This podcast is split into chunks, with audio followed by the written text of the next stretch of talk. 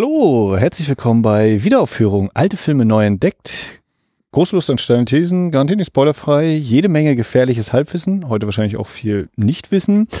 Mit mir, dem Max. Und dem Christian, hallo. Hallo, hallo. Ja, Folge 151, nachdem wir letztes Mal äh, Ingmar Bergmanns Wilde Erdbeeren. Wilde Erdbeeren besprochen haben wagen wir uns jetzt wagen wir uns jetzt zeitlich nicht ganz so weit in die Vergangenheit. Wir sind jetzt reisen jetzt in so das Jahr 62, 63 und wir reisen vor allem nach Osteuropa. Die mhm. damals noch existierende CSSR, die Tschechoslowakei. Und dort wurde gedreht der Film Boxer a Smrt, der Boxer und der Tod. Ist auch so die Übersetzung, ja? Hast du das mal nachgeschaut? Keine Ahnung. Ah ja, okay. Also ich, ich, ich vermute ja, so, also ich, da beginnt es mit dem. Ich habe keine Ahnung. Wissen, ja. äh, ich glaube, irgendwie so ein englischer Titel ging auch so Richtung Boxer and Death. Also ich, der Tod ist ja tatsächlich nochmal ein Unterschied zu Boxer und Tod und Boxer und der Tod. Ne, können wir jetzt wieder Feinheiten dran rumspielen. Ich weiß es nicht, was Boxer ausmacht. Ja. Ja, das Schöne ist, äh, dass sozusagen, äh, man kann ja dann so manches kann man recherchieren, vielleicht auch dank dem Bonusmaterial der äh, jetzt veröffentlichten, noch gar nicht so lang da seienden. Also mittlerweile sind es wahrscheinlich schon wieder ein paar Monate, aber ja, okay. genau, von Bildstörung mhm. erschienen, dem Kölner Label. Äh, die haben den auf Blu-ray, DVD rausgebracht.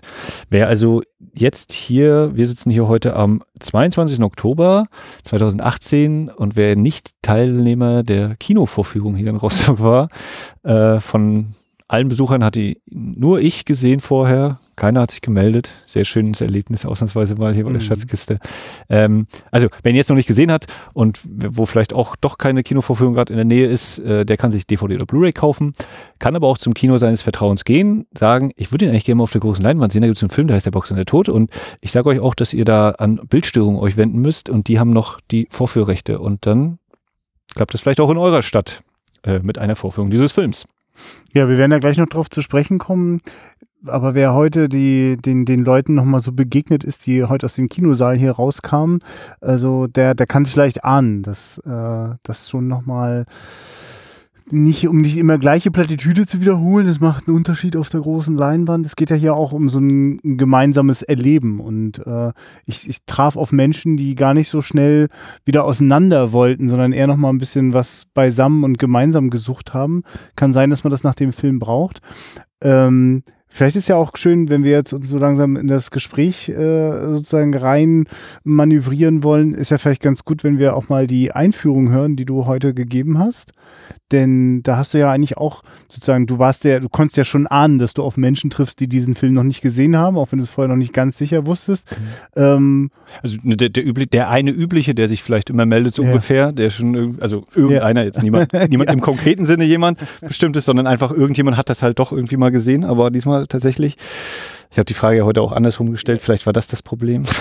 nee, aber es hat sich keiner gemeldet und es war sehr gut besucht, finde ich, für, für diese Vorstellung. Ja, dann lass uns doch mal einmal sozusagen dein, dein gesammeltes, vor allem dank dem Bonusmaterial, nehme ich an, genau, zusammengetragenes ja. Wissen einfach mal jetzt einspielen. Schönen guten Abend, hallo, herzlich willkommen zur Livu Schatzkiste, dem Ort für Filmklassiker und Perlen der Kinogeschichte. Heute der Boxer und der Tod. Boxer Asmrt, mein tschechisch-slowakisch ist leider nicht so gut, ich nehme an, dass das so heißt, aus dem Jahr 1963, Regie Peter Solan und bei der Schatzkiste immer gleich die Frage ins Publikum, einmal Hand hoch, wer hat denn den Film schon mal gesehen? Sehr schön. Wer sich jetzt nicht gemeldet hat, hat alles richtig gemacht. Das ist das Anliegen der Libu Schatzkiste, Filme zu entdecken oder auch mal wieder zu entdecken, wenn man ihn vielleicht doch schon kennt. Und wo geht das besser als in so einem großen Saal, wo andere Menschen sitzen und eine Wand ist komplett Bild äh, und Ton? Das ist ein Kino, da sind Filme für gemacht worden und hier können sie ihre ganze Kraft und Pracht entfalten und ihre ganze Wirkung rüberbringen. Genau deswegen so. Äh, und damit das nicht im luftleeren Raum geschieht, stehe ich dann immer noch kurz hier vorne mit meinen 500 Jahren, die ich schon auf dem Buckel habe. Und ich habe schon alle Filme dieser Welt gesehen und sage Ihnen dann noch so ein paar Sachen rund um diese Filme, die dann eben jeweils gezeigt werden. Wir sind ja mittlerweile bei der 37. Ausgabe schon. Ja, Warum dieser Film, warum hier und heute äh, nicht der allerschönste Anlass? Manfred Krug ist gestern vor zwei Jahren verstorben, am 21. Oktober 2016. Äh, ist aber trotzdem, finde ich, ein ziemlich guter Anlass, um diesen Film mal auszugraben, den ja offensichtlich noch nicht so viele Menschen gesehen haben. Ähm, der Boxer und der Tod, das ist übrigens vom Slowakischen Filminstitut einmal eine Abbildung, das ist äh, deutsche Veröffentlichung und dann auch aus Polen ein Plakat noch entdeckt, irgendwo im Internet. Ähm, ja, Regie Peter Solan, haben Sie bestimmt auch alle schon von gehört von diesem Mann, oder? Ja, mhm, alles klar. Das ist dieser Mann hier, der sich so freut, dass Manfred Krug hier da zu sehen äh, gleich zuschlagen wird. Das andere, die Person hier links am Bildrand, das ist der andere Hauptdarsteller dieses Films, Stefan Quietig. Ähm, ja, und ähm, ein paar Worte zu Peter Solan, geboren 1929, also sozusagen mit dem Zweiten Weltkrieg dann groß geworden, äh, in der Tschechoslowakei geboren, im slowakischen Teil, ging dann als einer der ersten nach dem Krieg äh, an die FAMU, die Film- und Fernsehfakultät, jetzt muss ich genau gucken, Film- und Fernsehfakultät der Akademie der Musischen Künste. Und äh, die ist nahe der Barandov Studios Einfach mal reinrufen. Weiß jemand, wo sich die FAMU und oder die Barandov Studios befinden? Nein. Also diese hoch weltberühmten Barandov Studios, eines der größten europäischen Filmstudios, äh, ist nahe von Prag. Da es jetzt keiner gewusst hat, muss ich mir noch überlegen, wie ich den Gutschein loswerde, den ich hier in der Hand habe. Ähm, auf jeden Fall hat er dort studiert, der Peter Solan. Das lief so ab, äh, hat er mal in einem Interview erzählt, dass er kurz vor seinem Tod gegeben hat. Äh, er hatte einen Freund und der hatte irgendwie so Unterlagen dabei zur Bewerbung. Und der hat sich aber nicht beworben und hat ihn gefragt, kann ich deine Unterlagen nicht haben? Ja, kein Problem. Hat die dann abgeschickt und festgestellt, bis ein Tag nach Abgabefrist abgegeben. Hat dann einen anderen Freund gefragt, der da so ein paar Kontakte hatte. Und dann haben die an der FAMU gesagt, ja, wenn er aus der Slowakei ist, soll ruhig herkommen zu den Prüfungen. Und dann gucken wir mal, ob er den Aufnahmetest besteht. Und Peter Solan hat dann erzählt, naja, und bei dem Aufnahmetest saßen wir dann da und dann haben die gesagt, gebt euer Bestes. Keine Ahnung, was das bedeuten sollte. Es werden nur fünf, sechs Leute jedes Jahr genommen. Dann hat er die Aufnahmeprüfung gemacht und ein paar Wochen später wurde er dann eingeladen und diese fünf, sechs Leute waren dann elf und dann kamen noch ein paar dazu und dann waren es 19 in diesem Jahrgang, die dann dort an der FAMU eben studiert haben. Und äh, Peter Solan war dann logischerweise, da es eben kurz nach dem Krieg war, äh, einer der ersten Regisseure aus der Slowakei, der dann auch aus Prag wieder zurückkehrte in Richtung Slowakei nach Bratislava an die dortigen Studios äh, und dementsprechend natürlich auch ganz andere Einflüsse mitbekommen hatte, um dann Filme zu drehen. Äh, und so hatte er dann 1957 mal äh, die Gelegenheit, an einem Kiosk vorbeizulaufen, wo ein Buch äh, stand, Sportgeschichten. Und in diesen Sportgeschichten hatte ein Autor namens Josef Henn, ein Pole, äh, eine Geschichte geschrieben, aus der dann der Boxer und der Tod werden sollte. Und wie das so ist bei Regisseuren, die lesen sowas dann und das tragen die dann so ein bisschen mit sich rum. Und drei Wochen später, eines Morgens, erwacht Peter Solan aus dem Schlaf und denkt sich, die Geschichte muss ich jetzt aber mal verfilmen. Äh, geht zu seinem tollen Freund Tibor Fichter, mit dem er auch zusammen studiert hatte, und die beiden fangen an, so das Drehbuch zu schreiben äh, und das dann bei den Studios einzureichen. Aber irgendjemand ziemlich weit oben mit ein bisschen mehr Einfluss hat gesagt, nee, das geht nicht, das ist ein profaschistischer Film. Äh, hier werden die Nazis gar nicht als Monster dargestellt, sondern das sind ja irgendwie Menschen und äh, die sind gar nicht schwarz, einfach alles böse, sondern die haben anscheinend auch irgendwie so ein paar Graustufen und oh Gott, nachher kann man mit denen irgendwie minimal sogar sympathisieren oder so. Und das sind ja tatsächlich Menschen, Figuren, die Tiefe besitzen oder sonst was, das geht nicht. Äh, Peter Solan hat da gesagt, dass er ihn tatsächlich persönlich getroffen, dass ausgerechnet er einen profaschistischen Film machen würde. Also das käme ihm im Leben nicht in den Sinn. So hieß es dann aber eben 1957, wie gesagt, 62, 63 kam der Film dann raus. Erstmal Stopp. Keine Chance auf die Produktion des Films und äh, die kommenden Jahre musste er sich dann anderweitig beschäftigen. Er drehte unter anderem wohl einen der ersten, vielleicht sogar den ersten Krimi der Slowakei, der Mann, der niemals zurückkehrte. Habe ich auch nie gesehen, also kann ich auch nichts weiter sagen. Ähm, und dann so äh, 1962 wurde er dann nochmal nach Prag gerufen, äh, sollte dort wegen bestimmter Sachen eben mal vorsprechen an, bei den Kollegen und der äh, er war dann auch schon eigentlich zu spät da und ihm war das eigentlich auch mittlerweile egal nach vier Jahren, wie soll denn jetzt noch der Film entstehen? Und der Direktor des slowakischen Films begegnete ihm da und sagte sie, Mensch, wo bleibst du denn? Du bist doch schon viel zu spät hier. Der Kollege, der Direktor vom tschechischen Film möchte dich sprechen. Ja, was denn, was denn? Ist halt, hab verschlafen. Ist doch nicht so schlimm. Und dann sagte der Direktor des äh, slowakischen Films, ich habe übrigens auch schlecht geschlafen letzte Nacht. Äh, und wenn ich schlecht schlafe, dann lese ich mir Drehbücher. Ich habe mir dein Drehbuch durchgelesen. Äh, das war gut. Das war ziemlich gut. Mach mal den Film. Peter Solanstein, was meinst du jetzt, welchen Film? Der Boxer und der Tod? Ja, ja, genau der. Der war richtig gut, mach den mal. Und zack, so passiert es dann, dass vier Jahre später eben der Direktor des slowakischen Films, Peter Solan, mitteilte, äh, mitten auf dem Gang, du kannst deinen Film jetzt drehen. Und so wurde dann gedreht, äh, der Boxer und der Tod. Es gibt drei deutsche äh, Darsteller, hat er bewilligt bekommen. Er wollte noch eigentlich gerne einen vierten, das wäre dann die weibliche Hauptrolle gewesen, das hat aber nicht geklappt. War aber auch nicht so wild. Ähm, der Film ist gedreht an die Außenschauplätze sind Originalschauplätze, das heißt, es war mal ein KZ dort, wo gedreht worden ist. Einige der Originalbaracken waren schon niedergebrannt. Man hat einige äh, Bereiche auch dann neu aufgebaut äh, als Kulissen. Alle Innenaufnahmen sind in den Studios gedreht worden in Bratislava. Äh, das heißt sozusagen gibt es dann so Boxring zu sehen und natürlich auch die Unterkünfte der Lagerinsassen. Gibt es jemanden, der eigentlich noch gar nicht weiß, worum es in dem Film gehen wird? Vielleicht kurz an dieser Stelle die Frage. Ähm, also gibt einen Gutschein, ne? ja, völlig richtig. Das war die richtige Antwort. Einmal. Mein Eintritt nächstes Mal, bitteschön. Genau, das war überhaupt nicht abgesprochen. Ähm, ja, an Originalschaftsplätzen Gebiet. Ähm, und äh, an dem Drehbuch, wie gesagt, Tibor Wichter und äh, Peter Sohl haben das zusammengeschrieben, aber auch der Autor der Vorlage hat immer mal so mit einfließen lassen, was er dann so gerne drin haben wollte. Äh, was neu war, ähm, ist, oder für diesen tschechoslowakischen Film, der wird teilweise einer neuen tschechoslowakischen Welle zugesprochen, zugeordnet. Äh, was neu war, war eben, wie schon angesprochen, es gibt nicht einfach nur schwarze und weiße Charaktere und Propagandafilm, sondern es gibt Nuancen in den Charakteren. Die sind nicht einfach immer nur böse und immer nur gut, sondern es gibt irgendwie auch was dazwischen und äh, das macht das Ganze natürlich noch viel schwerer, mit diesen Leuten dann vielleicht auch umzugehen.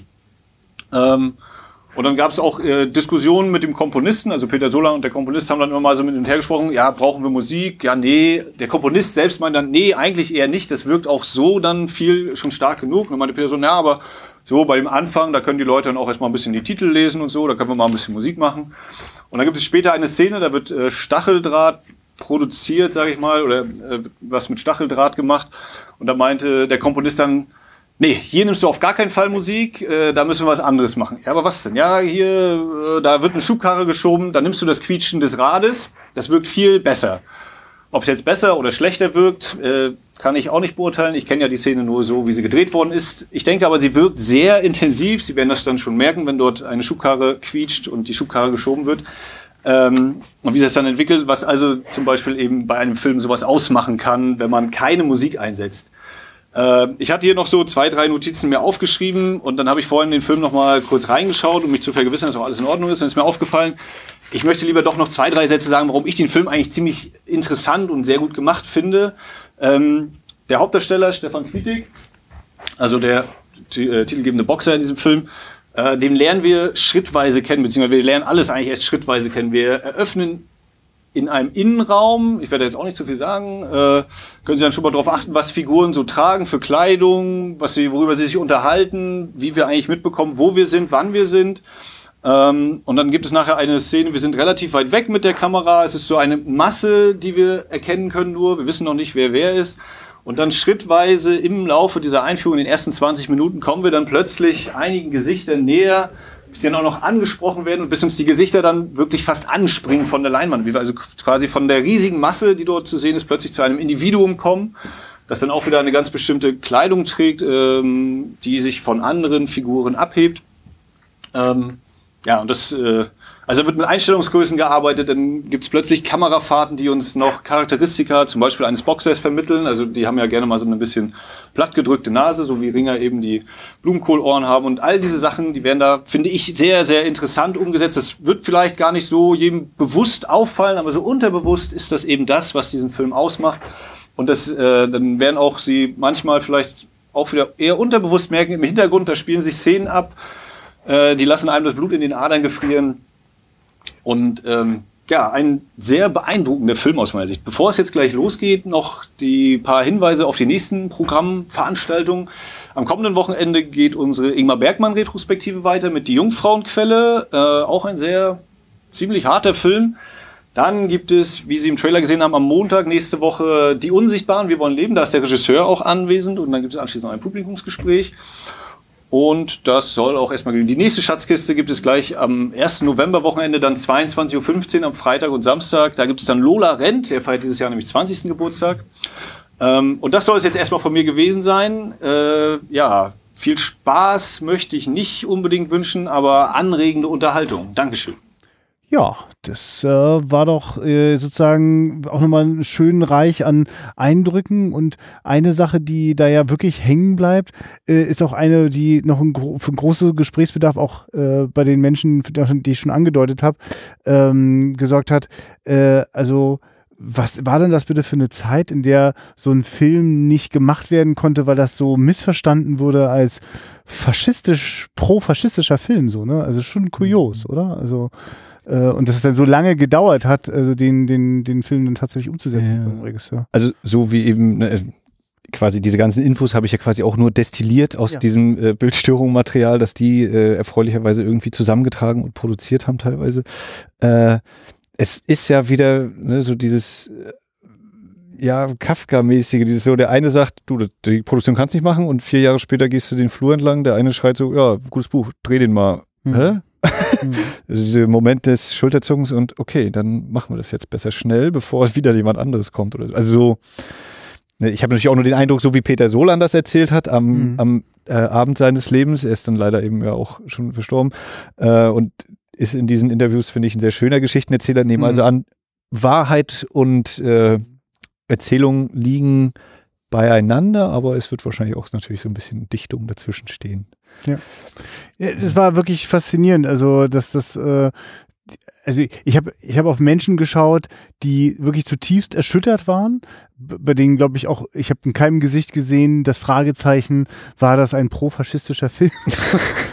äh, Ja, ja. Es ist ein sehr nachdrücklicher Film, der äh, sehr auf sehr unangenehmer äh, und, und ganz schön, ganz schön, also, also ja fast, also wirklich, also eine, es ist so widersprüchlich, ne? Also eine äh, subtil, eindringlich, es widerspricht sich ja eigentlich, ne? Art und Weise, äh, sozusagen emotional was wachruft, von dem wir dachten, wir müssten es nie erleben, so, ne? Also wir sind ganz schön nah dran an dem, was, was, äh, was für ein Ort und was für eine Zeit dieser Film spielt.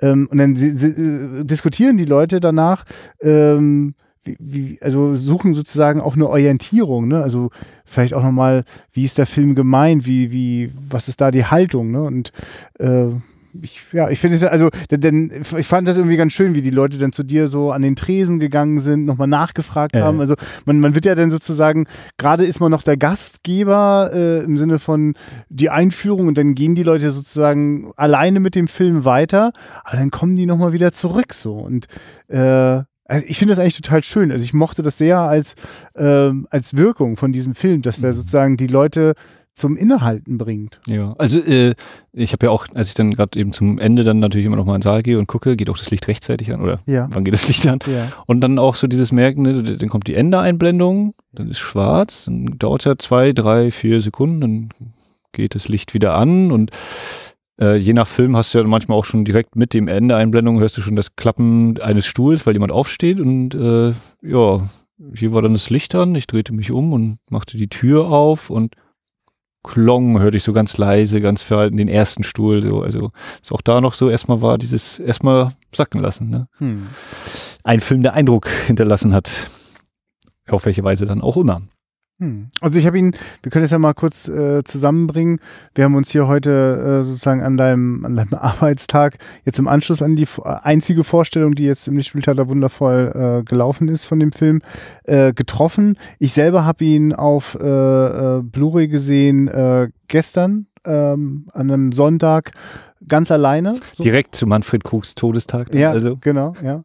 Und äh, also, also hatte sozusagen, also war auch nicht, also für mich war das auch gut so, dass ich dann, ich hatte dann auch noch ein bisschen Zeit so. Und weiß, dass ich nicht darauf eingestellt war, dass mir der Film das abverlangen würde, so, ne? Und äh, wie lange ist das bei dir jetzt her, dass du den gesehen hast? Ähm, also mindestens eine Woche, also ich Ja. hatte ihn dann auch zu Hause in der Vorbereitung geschaut, äh, eine Woche, vielleicht anderthalb oder zwei Wochen, ich kann es dir schon nicht mehr genau Ja, ja, sagen, genau. müsste ich mal wieder Ja, Dings nachschlagen. Und, und heute eben immer mal wieder, ein Gefühl, ja. äh, ich habe dann noch mal beim Technikcheck die ersten 20 Minuten alleine hier geguckt gehabt und bin heute dann eben immer mal bei der Vorführung immer noch mal so, ah ja, jetzt sind wir da und ah ja, das war ja auch noch dabei. Hm. also so dieses, äh, bei mir ist auch nicht, oder bei mir ist der Film präsent, aber nur in den ausgewählten Szenen, die ich so in meinem Kopf noch drin habe. Hm.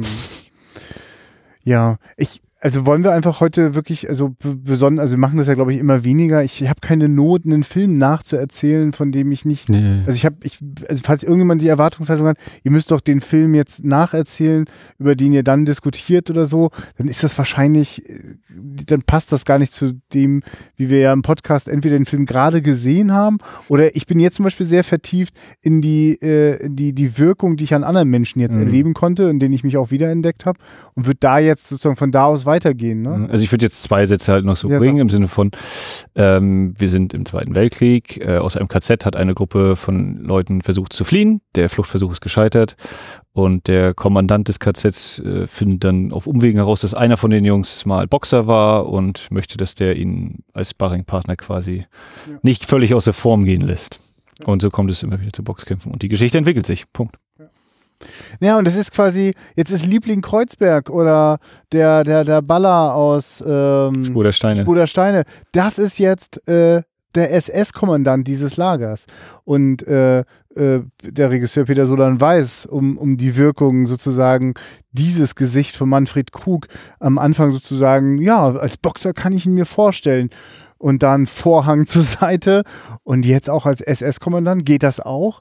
Und dann behält er das ja auch die ganze Zeit, diese Ambivalenz dabei. Also, das ist ein Mensch und er ist alles andere auch. Also, auch als Mensch äh, vertritt er so viele verschiedene, äh, so, also, ja, Umgangsformen auch, ne? Also, es ist schon, ist wirklich, äh, also, ein, ein wirklich, gen, also eine geniale Idee, diese Besetzung. So, ich, ich weiß gar nicht, 63, ja, da ist ja, Ja, was, fünf Patronenhülsen hatte Ja. ich nochmal geguckt, Ja, den hatten wir auch stimmt, schon mal genau. besprochen, ne? da war dabei. Manfred Cook ist ein Star, so ein Kinostar. Und, und äh, bei davor war, glaube ich, irgendwie noch Professor Mamlock, Anfang der 60er auch, und da spielt er irgendwie äh, auch ein Obersturmannführer. ah ja, Also, okay. Ja, okay, dieses- das heißt, Und ich glaube, einer der nächsten Filme war dann Mir nach Kanalien, wo er dann so, also so Abenteuerfilmmäßig, Ja. so ganz glaub französische ja. Revolutionszeit, kommt wahrscheinlich nicht hin, aber Ja. genau, und da ist er auf jeden Fall der, der Mann an der Spitze.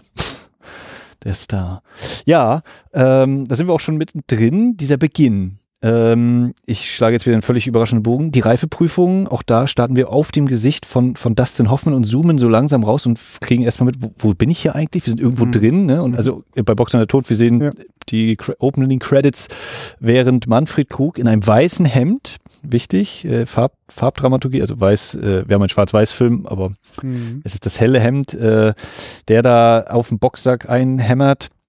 Und das auch, glaube ich, ohne Schnitt, wenn ich mich recht entsinne. Mhm. Und wer mal nur mal probeweise geboxt hat, äh, der weiß vielleicht, wie anstrengend oder wie schnell man da ins Schwitzen kommt. Ich weiß, dass es mir damals so ging. Ey, ich wollte gerade fragen, klingt so, als wüsstest du was. äh, ich habe mal mit einem Kumpel, also wir, ich habe ja lange Handball gemacht Ja. und äh, wir haben dann mal so geboxt und ich war nach zwei Minuten im Ring stehen, es lief mir alles. Ich dachte, was ist denn das? Kannst du nicht, also völlig andere, also eine ganz andere Beanspruchung und sonst wie was. Und Manfred Krug boxt da eben drauf ein. Wir sehen die Eröffnungsszene eben. Und, stell- und genau, wir sind also drinnen erstmal. Wir wissen noch gar nicht, wenn wir jetzt völlig in einer Preview den Film gesehen hätten, ohne dass wir wüssten, was hier passiert, äh, würden wir denken, aha, das ist ein Sportlerfilm. Ja, dann hören wir zunächst dann von seiner Frau so leicht, während dann Krug plötzlich hinter einem weißen Vorhang verschwunden ist. Ja, nach dem Krieg äh, kannst du wieder, bist du wieder wer. Ja. Und dann tritt er hervor und äh, Kleider machen Leute ist auch dieser Film ganz oft, ja, dann steht er da in seiner SS-Uniform und wir bemerken, ach, oh, er ist ein KZ-Kommandant, ja. Ja, und weil, weil sozusagen äh, für die Figuren das so, so, so alltäglich ist, so, ähm, äh, und auch alles andere sozusagen an, an dem, was sozusagen in so einem, in so einem KZ irgendwie so, äh, ja, was so da ist, das, das ich, ich suche noch nach dem richtigen Wort, ich habe da neulich schon überlegt, beiläufig ist es irgendwie nicht richtig, aber ähm, also ich wusste vorher schon ziemlich genau, äh, auf was für ein Setting ich mich einlasse und dann überrascht er mich sozusagen einfach dadurch, dass das scheinbar nicht so vordergründig ist, so, ne? Also, also es ist eher so, dass wir, also der bleibt ganz nah. Er äh, erzählt das mit, aber er, er rückt es nicht in den Mittelpunkt. Also Ja. ich finde zum Beispiel, ne, wir, wir, wir beginnen eben damit, wir kriegen schon eine völlige Vorstellung von diesem Raum, der sich dann im Laufe des Films ja auch immer weiter verändern wird. Ne? Wir haben dann plötzlich eine äh, Kreidemarkierung für den Ring, dann ist da nachher ein Ring, dann sind da Zuschauerplätze. Also wir haben da vor allen Dingen eben, finde ich, dieses Gefühl von Platz. Ne? Ja. Es ist eine Person in dieser großen Turnhalle. Ja. So, dann haben wir den ersten Szenenwechsel. Äh, aus der Dunkelheit tritt Manfred Krug hervor auf diesen Platz. Da ist so ein riesiger Platz, der ist aber völlig überfüllt. Da ist diese Masse an Menschen. Äh, auch da wieder, ne, Kleider machen Leute logischerweise. Und äh, hier auch schon die Bemerkung, wenn ich mir angucke, was da für Leute stehen. Völlig klar, in, also 63 und die sehen aus wie 30 bis äh, 60, 70. Hm. Die haben das also miterlebt. Ja. Äh, wenn sie Glück hatten, vielleicht nur nicht äh, als Insassen selbst, aber diese Zeit miterlebt. Und äh, sind eben auf diesem Platz, der eigentlich riesig ist, aber eben dadurch, dass er so überfüllt ist, ne, wirkt das eben schon wieder sehr eng, dieser Raum. Das wird ja schon im, Kontrast dargestellt. Äh, und das merken wir dann auch, wenn am Ende dieser Szene auf dem Platz dann der Häftling äh, plötzlich in diesen ja, in diese Sporthalle, Halle ist vielleicht tatsächlich ein bisschen übertrieben, aber es ist trotzdem ein großer Raum, der, Hm. dann setzt die Musik ein und er denkt, er ist sozusagen im Wunderland. Und danach erst sehen wir dann auch mal eine Baracke von innen, wo die Häftlinge sind, noch leer. Und dann kommen in dem nächsten Schritt dann die Häftlinge und dann ist plötzlich auch dieser Raum total überfüllt. Und also wie das eben, ohne mir zu sagen, hier Zuschauer, ich werfe dir das jetzt voll auf die Nase, damit du es auch verstehst. Und ich betone nochmal, oh, wie groß, äh, am besten sagt das noch irgendjemand in diesem Raum. Nein, das ist einfach gegeben und das sieht man und das äh, nimmt man vielleicht, also nicht so in diesem Bewusstsein, ah ja, ja, ja, jetzt sehe ich das, sondern das fließt alles so unterbewusst rein, glaube ich. Und dadurch, dass ich eben vorhin, wie gesagt, mir die ersten 20 Minuten nochmal angeguckt habe, Ja. ist das jetzt bei mir gerade noch so präsent, deswegen muss Ja. ich es unbedingt loswerden. Ähm, wie da eben schon so viel etabliert wird. Und natürlich ist, äh, weil ich jetzt sagte, er boxt in dem weißen Hemd und der Häftling hat natürlich so eine dunklen, schwarzen Klamotten an und die wird er auch über den Film anbehalten. So wie er sich dann im Film auch natürlich ändert von der Statur her, ne? er wird ja zunehmen. Er hat am, am Anfang hat er noch diesen zerzausten Bart, logischerweise, keine Pflege. Und dann plötzlich am Ende hat er hier so babyweiche Haut, hat kein, man sieht keine Bartstoppel mehr im Gesicht, äh, der Haarschnitt ist ordentlich. Also auch da diese, Ver diese Wandlung, die sich äußerlich vollzieht eben. Äh, und natürlich diese Etablierung des Themas Sport und vor allen Dingen Fair Play. Ne? Wenn Manfred Krug vor, die, vor diese Insassen tritt und dann sagt, hier, äh, es gibt Regeln, Fair Play, ihr habt verstoßen, also gibt's, es war ein Foul, also gibt es eine Strafe, ist völlig logisch. So, und das wird dann natürlich in einem ganz großen Bogen, ist das natürlich auch das Thema, was ja immer mit reinspielt. Wie kann es denn in einem System, in diesem absoluten System, Fair Play geben, wenn dann plötzlich der oder diejenigen, die eigentlich so da- darauf pochen, Regeln, Regeln, Regeln, plötzlich sagen, nee, es war unter die Gürtellinie. Hm. Und damit ist eigentlich sowohl die Zeit, die konkret eben in dem Film beschrieben wird, und je nachdem, wie sehr man dann eben interpretieren möchte, kann man auch sagen, naja, vielleicht ist es auch in der Zeit, in der dieser Film entstanden ist, an manchen Orten auf andere Art und Weise, dass da eben eigentlich Regeln existieren und sich vielleicht dann trotzdem manche über diesen Regeln stehen. So, Ja, damit haben wir alles besprochen. Ja, nee, ja, nee. äh, Also ähm, es ist ja immer wieder dieses, äh, was, was ja auch äh, ähm, äh, unter dem Eindruck, äh, dass das Holocaust entstandene philosophische Werk äh, Adorno müsste es gewesen sein, mit dem äh, es gibt kein richtiges Leben im Falschen. Ne? Und so ist natürlich, dass er also in, im Rahmen dieser äh, himmelschreienden Ungerechtigkeit und, und, und, und, und der Grausamkeit eines Konzentrationslagers, also da drin in irgendeiner Form, also ein, ein, ein Regelwerk, das äh, nur dafür da ist, äh, die Leute dort äh, zu knechten und, und sozusagen äh, äh, zusammenzuhalten.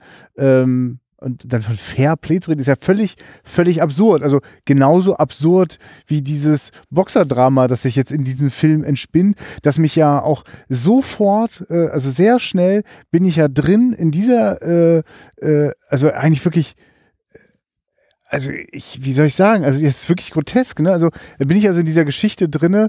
Also das heißt, wenn ich die äh, zum ersten Mal in, in einer Baracke bin, bin ich auch schon in dem Plot von dem Typen, der jetzt Brot kriegt, damit er sozusagen Gewicht zulegt, so, was also einen unfassbaren Kontrast macht, so. Also äh, im Grunde genommen äh, beginnt ja sehr schnell auch dieses Dilemma von unserer Hauptfigur etwas, ähm, also wie soll ich in etwas, was so falsch ist, ne, wenn ich, wenn ich jetzt was, also ich, es ist ja reiner Zufall, dass es ihn jetzt erwischt, so, ne, und das, dass es jetzt gerade zu dem passt, was der Lagerkommandant jetzt gerade sucht, nämlich einen, einen lebendigen Boxsack, so, weil das doch ein bisschen langweilig ist, so. Ähm, davon kann er jetzt profitieren Aber wie soll man denn das, wie soll man dann von, das kann man ja gar nicht genießen, so, ne? Also es wimmelt ja so von wirklich, ich habe solche Bilder noch nicht gesehen. Also vielleicht so ein bisschen bei Roberto Benini, so ein bisschen, ne? Aber dieses, wenn da einer vergnügt äh, äh, über, über so einen Konzentrationslagerplatz so rüberläuft, so. Und das wird ja aber auch immer wieder gebrochen. Also das hält er ja gar nicht durch. Ne? Genau, also auch ganz äh, konkret so diese Pfützensituation. Er hüpft über die Pfütze und dann 20 Sekunden später kommt eben der, der Arbeit, kommen die Insassen gerade von der Arbeit zurück äh, und dann sagt der eine hier, du bist dreckig, äh, bade dich und dann muss der andere da eben in dieser Pfütze sich in Anführungszeichen säubern und es ist eben so völlig sadistisch und bescheuert und naja. Ja, und es dauert nicht lange und dann kommt wieder dieser schwarze Rauch aus diesem Schornstein. Also äh, also das erste Mal, dass wir den sehen, ist das auch schon total unmissverständlich, aber auch dort, also das Schockierende entsteht für mich durch das wird, ich bleibe immer noch bei diesem Wort hängen, aber das, also wie soll man das auch anders nennen? Also, wenn das so beiläufig draußen, man schaut sozusagen aus dem Fenster äh, ich will nicht gerade, das ist, das sind die Leute, die äh, sozusagen diesen Appell am Anfang, wo er sozusagen Glück hatte, als Boxer äh, gerettet, aussortiert zu werden, genau. hat es die anderen erwischt. Die sind alle genau, also es war ja, ne, es ging ja los hier, hast du nicht gesagt, es sind neun geflohen, ja, drei waren Juden, deswegen ja. stehen schon nur noch sechs da. Schon, also auch das schon, ne? Dieses Zack. Ja. Das ist keine Diskussion, ja, kein nichts. Also das, da ist diese Menschlichkeit völlig weg, von, die wir vielleicht auch gerade von Krug noch erlebt hatten genau. in der Rolle. Und dann sind es halt noch sechs. So, und dann, ja, komm mit und die anderen fünf abführen. So, und dann dieses, er zieht sich die Boxhandschuhe an und ja, und daneben ist halt ein Fenster und äh, am, am Horizont sehen wir einen Schornstein, da kommt schwarzer Rauch raus und, äh, und man, man, genau, man könnte auch tatsächlich das übersehen. Also das, das ist vielleicht auch dieses, ne, das ist, weil es eben da der Alltag ist, man ist jetzt vielleicht sogar schon leicht in diese Geschichte reingezogen, jetzt zieht er sich das gerade an und dann, was ist da eigentlich gerade am Fenster? Warum ist denn das Fenster hier? Also, ne, diese Bild, dieser Bildaufbau, dann einfach so dieses, ja, und, und das, das weckt in mir einen, das ist, also war ich auch wirklich überhaupt, das, das hat mich richtig unvorbereitet erwischt, dass ich dadurch ganz allmählich, also eine, eine grauenhafte Perspektiv- und Hoffnungslosigkeit aufbaut, die sozusagen überhaupt nicht passt zu dem sich immer stärker steigernden äh, äh Plot, äh, wie viele Runden wird er gegen Manfred Krug bestehen und wird er einmal Manfred Krug richtig geil K.O. schlagen. Also das, das reißt mich mit während eigentlich äh, äh, es immer desolater und hoffnungsloser wird, was immer hier zu erreichen ist, es ist nichts wert. Und schon jetzt kommt mir öfter das Gefühl, äh, die, die, die guten Momente, die quasi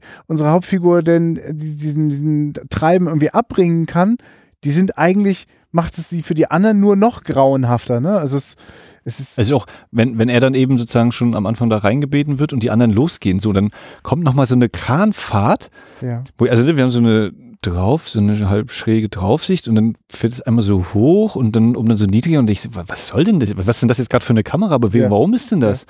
Um mir dann klar zu werden, ach so, jetzt können wir weiter nach hinten gucken, wir sehen, wo die hingehen. Wir sehen jetzt zum ersten Mal diesen, ich weiß nicht, zum ersten Mal, wir sehen diesen Schornstein. Ja. Ähm, ich glaube, wir sehen tatsächlich, das ist, glaube ich, der Moment, wo man das zum ersten Mal sieht, weil vorher haben wir diese Draufsicht und dann kommen diese bescheuerten Sprüche. Äh, es gibt für das unwerte Leben eben nur zwei Möglichkeiten. Mhm.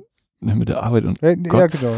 genauso wie dann eben am nächsten Tag, wenn dann so die Einstellung ist, dass man im Hintergrund das Tor sieht, jedem das Seine steht drüber und auch da dann sofort dieses, wow. ja, ja, äh, genau, aber genau diese Kamerabewegung, wo ich so im ersten Moment dachte, hä, was, was soll denn das jetzt? Und dann, ach so, ja, wir kriegen gerade den den, es öffnet sich die, dieser ja. Blick. Wir werden ein, tatsächlich dann natürlich ein bisschen drauf gelenkt, aber ja, und auch wie dann dabei, ne, dann sieht man, wie die Leute da eben weggehen, die, die fünf, äh, ihrem Schicksal entgegengehen und dann auch wieder dieses, wie gesagt, dieses miterzählte, wie dann aus den Reihen, die da drum rumstehen, einer wieder einfach umkippt. Also das war für mich auch so dieses, hä? Also das ist auch nicht irgendwie nochmal, wir kriegen jetzt mal ein Close-Up von dem, wie der da liegt oder dieses, äh, oder wenn da eben gerade einer umfällt oder dass dann nochmal die Musik kommt oder so, sondern nee, das wahrscheinlich ohne Musik ist es einfach nochmal doppelt und dreifach so, dieses, du kannst nichts machen. Diese mhm. völlige, ja, ab, irgendwo zwischen Apathie, Hilflosigkeit und Verzweiflung und vielleicht gibt es ja irgendwann einen Ausweggedenken wahrscheinlich Ja. dann so. Und aber und genau, und während sozusagen man danach irgendwie noch versucht, so zu greifen, so, also es werden ja auch wirklich sehr bewusst, dann gibt's ja quasi so auch Lichtblicke, ne? Also wenn man da mitkriegt, da gibt's sozusagen schon die Planung für einen nächsten Ausbruch, da gibt's auch eine Kontaktperson, da gibt's, da gibt's, also es wird ja sozusagen gestreut, sowas wie Hoffnung und gleichzeitig merkst du, was für eine furchtbare Dynamik diese äh, Unmenschlichkeit äh, des, des Lageralltags schon auch bis zu den Häftlingen selbst ja auch produziert hat. Also da, da, auch untereinander ist ja sozusagen alles schon, also so wirklich, also alles Menschliche ist schon fast vollständig vernichtet, bevor es dann sozusagen tatsächlich auch noch in den Himmel geschickt wird, verbrannt wird. So, ne? Ist ja, also dieses, ähm, also die, die Konflikte, die da sind, äh, äh, wie, wie, ne, die Anfeindungen, die, die, den, ähm, sag mal, wie heißt nochmal unsere Hauptfigur? Jan Kominek. Jan Kominek, genau. Also die, die, genau, die Rolle ist Jan Ja, Kominek. genau, ne? Und was dem Kominek alles so passiert, ne? Wie die Leute äh, natürlich, also ihm alles Mögliche unterstellen und ja, letzten Endes ist es ja auch, äh, also das meine ich mit, also es gibt überhaupt nichts Gutes zu reißen, egal wie du es anstellst, ne? Also der, die, Ja. die Nebenwirkungen sind tausendmal schlimmer als irgendeine gute Ja. Wirkung, die man sich einreden Das ist ja auch so könnte. eine Klammer des Films, ne? Wir beginnen mit dem gescheiterten Fluchtversuch. Ja. Der, der Ausbruch ist gescheitert. Und das Ende ist eben auch, äh, oder dieses symbolhafte kein Entkommen. Ähm, und ich habe jetzt zum Glück auch gerade nochmal die letzten Sekunden mitgeguckt, weil mir das nicht ganz so bewusst war, wie diese Sirene erschallt. Also ich wusste noch, er geht, er, dieser Blick und dieses äh, bleiben Sie nicht hier, nee, nee, ich muss zurück. Und äh, werden Sie äh, auch fliehen? Und ich werde es versuchen. Und dann diese Sirene und die auch so dann immer schriller wird und so und auch noch über die Ende-Einblendung, also die einen auch selbst eben, man selbst kann diesem eben auch nicht mehr entkommen, so. Und Ja, du, äh, äh, lass uns kurz noch mal einmal hinspringen. Ne? Also da gibt's dann diese, diese, diese Sequenzen, wenn er sich so, äh, also er ist quasi gerade äh, rausgekommen und noch, noch in diesem Prozess des Rauskommens merkt er ja auch schon, also wenn, wenn er noch mit Manfred Krug verhandelt, also was ist sozusagen der Deal, ne? Also, also wie sozusagen Jan dann auch versucht, wie kann das für mich in irgendeiner Form jetzt ein menschlicher Vorgang werden, wenn ich jetzt hier mal wieder dieses, dieses absurde Glück habe, also ist reine Willkür, dass ich ja jetzt ra- davonkomme. Also ich glaube, Jan ahnt sogar, also dass gerade die, der, der SS-Kommandant, der will einfach, also hat halt diese absurde Vorstellung, sich moralisch irgendwie freizukaufen mit, mit der Freilassung. Und äh, dem dient er sich ja damit an, indem er das annimmt. Und er riskiert natürlich äh, genau das, was er schon ahnt. Also als nächstes gibt es hier einen Alarm für Flucht und dann werden hier wieder jede Menge Leute verbrannt. Ne? ist ja an der Stelle auch ganz kurz dieses, Ja. ne, äh, hier, du bist jetzt sowieso äh, hier, ne, der Ja. irgendwie auch schon frei ist, glaube ich, sagt er oder so. Ja. Und dann ist natürlich, was damit natürlich auch wieder symbolhaft ist, so diese Frage, wer bin ich denn, ne? Was macht mich denn noch aus? Einfach nochmal Genau. gestellt, knallhart. Und dann fängt das an, dass der dann äh, äh, äh, sozusagen draußen rumläuft und es nicht gleich irgendeine Sirene gibt, dass er noch sich das kurz einbilden kann, dass das ohne Konsequenzen für andere er jetzt profitieren kann. Streicht so durch das Gras und ich denke so, ey, das geht doch jetzt nicht. Also ich, es gibt richtig bei mir wieder diese Irritation, also weil, weil dieses innerliche, diese innerliche Hoffnungslosigkeit, ne, die, die hat sich da schon zu so richtig wie so ein, wie so ein dickes Krebsgeschwür auf dem Herzen so und es kann doch jetzt nicht sein. Also wie geht denn das weiter so? Und vor allem noch dieses Bild, wo er dann nochmal zurückguckt. Ja. Er sieht dieses Lager und der, der Schornstein, der wieder Ja. der brennt und dann ist da so ein Baum und wenn wir jetzt Kamera, Baum und Schornstein Ja. auf eine Linie bringen. Also Ja. wir sind dann wieder in seiner Ego-Perspektive, also in der. Ich-Sicht. Wir gucken, wir haben wieder die subjektive Kamera dann in dem Moment Genau. und dann plötzlich verschwindet es. Genau, der und im. Grunde genommen, So. da ist wieder diese, diese menschliche Fähigkeit zur, ich ne, nehme jetzt absolut diese Wortwahl, zur totalen Verdrängung, ja, also äh, die totale Ausblendung. Also das Einzige, was ja auch nur annähernd erklären kann, wie wir Menschen das überhaupt hinkriegen, diese, äh, diese entsetzlichen alltäglichen äh, Situation zu produzieren, in der, in der wir Menschen am Fließband vernichten können. Ne? Also erst ausbeuten und dann vernichten. Also erst sozusagen abwerten, ausbeuten, vernichten. So, ne? Also um diese Kette irgendwie alltäglich hinzukriegen, in diesen Dimensionen, äh, brauchst du einfach die Fähigkeit, äh, bestimmte Teile deines Handelns auszublenden oder bestimmte Teile deiner Umgebung. Und das ist ja genau, das ist wie so eine, jetzt sind sozusagen die Häftlinge selbst auch noch dazu verdammt, äh, also vielleicht der ganze Film ist ja vielleicht so eine Übung in, ich, ich, wir blenden das jetzt einfach mal aus, also wir, weil wir nicht direkt hart hinschneiden auf die äh, vermutlich schlimmsten Dinge, ist dieses, weil sie aber die ganze Zeit permanent passieren. Sie bestimmen ja total die Tonlage von allem. Da läuft ja sonst keiner glücklich lachend durch die Gegend. Also es gibt ja auch wirklich keinen Grund. Und äh, alle sind sozusagen in so einer Art Schockstarre vor dem sicheren Tod. Ähm, und dann zum Schluss trifft mich das dann wirklich wie ein Schlag, wenn das so Stück für Stück klar wird, äh, es wird jetzt nicht noch auf der Handlungsebene von außen etwas passieren, dass dieses scheinbare Glück der Flucht sozusagen wieder zerstört, sondern das ist von, von, von innen heraus. Also ihm wird bewusst, genau, es gibt kein Entkommen. Also die, die Wunden, die, die Verletzungen haben eine Tiefe und, und auch wahrscheinlich auch ein Stück weit, also für die Menschen, die da gelebt haben, auf jeden Fall auch von einer Endgültigkeit. Also so, so sozusagen wie auch die, die KZ-Häftlinge für immer ihre eintätowierten Nummern behalten haben. Äh, so, ja. Also das ist, es ist eigentlich sozusagen wirklich, ähm, also der, der, die, die, die gesamte Tragweite des, des Holocaust ja noch auf Generationen äh, und also dass die sozusagen sich so ein bisschen manifestiert, so, weil man ja eigentlich sozusagen so eine kleine Heldengeschichte da drin hat, hm. die nicht, die nicht aufgeht. Also das, das geht nicht. Du kannst, es gibt auch da kein richtiges im Falschen so. Also auch, auch ne, diese, diese ja, vielleicht der, der ultimative Kontrast. Ne? Er hat dieses Lager verlassen, diese Maschinerie des Todes ja. und ist jetzt plötzlich im Garten Eden. Ja, so und dann ist da noch aus, die, ja. die schönste Frau Bilder, der ja. Welt. Dann ist da noch der, der Vater sozusagen, von dem man dann alles übernehmen kann, sage ich jetzt mal übertrieben. Und müssen wir dieser eine Schritt machen, und dann ist das und dann kommt aber die Sirene und alles, äh, ja, man kann ihm nicht entkommen. Es gibt dieses monströse Bild von dieser Anhöhe auf der Wiese, wo dann, sind das Birken, aber jedenfalls so, so Bäume, so, so ganz hoch gewachsen und drumrum, aber kein Gebüsch oder so und er läuft dann da auch so dazwischen und, also es sind auch, surreal. Das sind surreale, ja, also Garten Eden passt da schon so ein bisschen. Also dieser völlige Kontrast halt plötzlich. Plötzlich, also drei Meter weiter, also jetzt nur übertrieben, drei Meter weiter ist einfach das Paradies. Und diese, die schönste Frau der Welt. Also, ja, also ich finde auch, ich habe dann, als ich jetzt hier eben so mal mitgeguckt habe, habe ich so gedacht, so, ah ja, doch, eigentlich ist das so ein bisschen jetzt vom filmischen, jetzt haben wir diese Episode beim Boxen und jetzt kriegt wieder, kommt wieder eine Lagerepisode, dann kommt wieder Boxepisode. Ja. Äh, als ich das, äh, den Film zum ersten Mal gesehen habe, wo dann die Szene kommt mit diesem Schippen, wo die da immer so schippen und dann kommt also auch diese, wie das äh, jetzt wieder, würde ich erstmal kurz auf die Machart äh, kommen wollen, so diese Vermischung von Bild und Ton, wie man die Kamera schwenkt und wir haben wieder schippen und im gleichen Schritt schwenkt und der nächste. Und ich denke mir schon so, mh, hm, also die schippen jetzt sozusagen von einem Ende des Lagers woanders hin, wo die Baustelle ist und dann ist, glaube ich, die Auflösung dieser Szene ist dann auch die Auflösung dieses, nein, das ist einfach nur äh, Erniedrigung. Die stehen im Kreis und schippen im Kreis einfach die Erde immer wieder von einem zum nächsten. Und dieses, also wo ich einerseits schon denke, es ist schon so schlimm irgendwie und dann kommt aber nochmal dieses, ja nee, du hast dir noch gar keine Gedanken gemacht, wie völlig äh, fertig das da alles ist. Und, dieses, äh und das ist ein schönes Beispiel.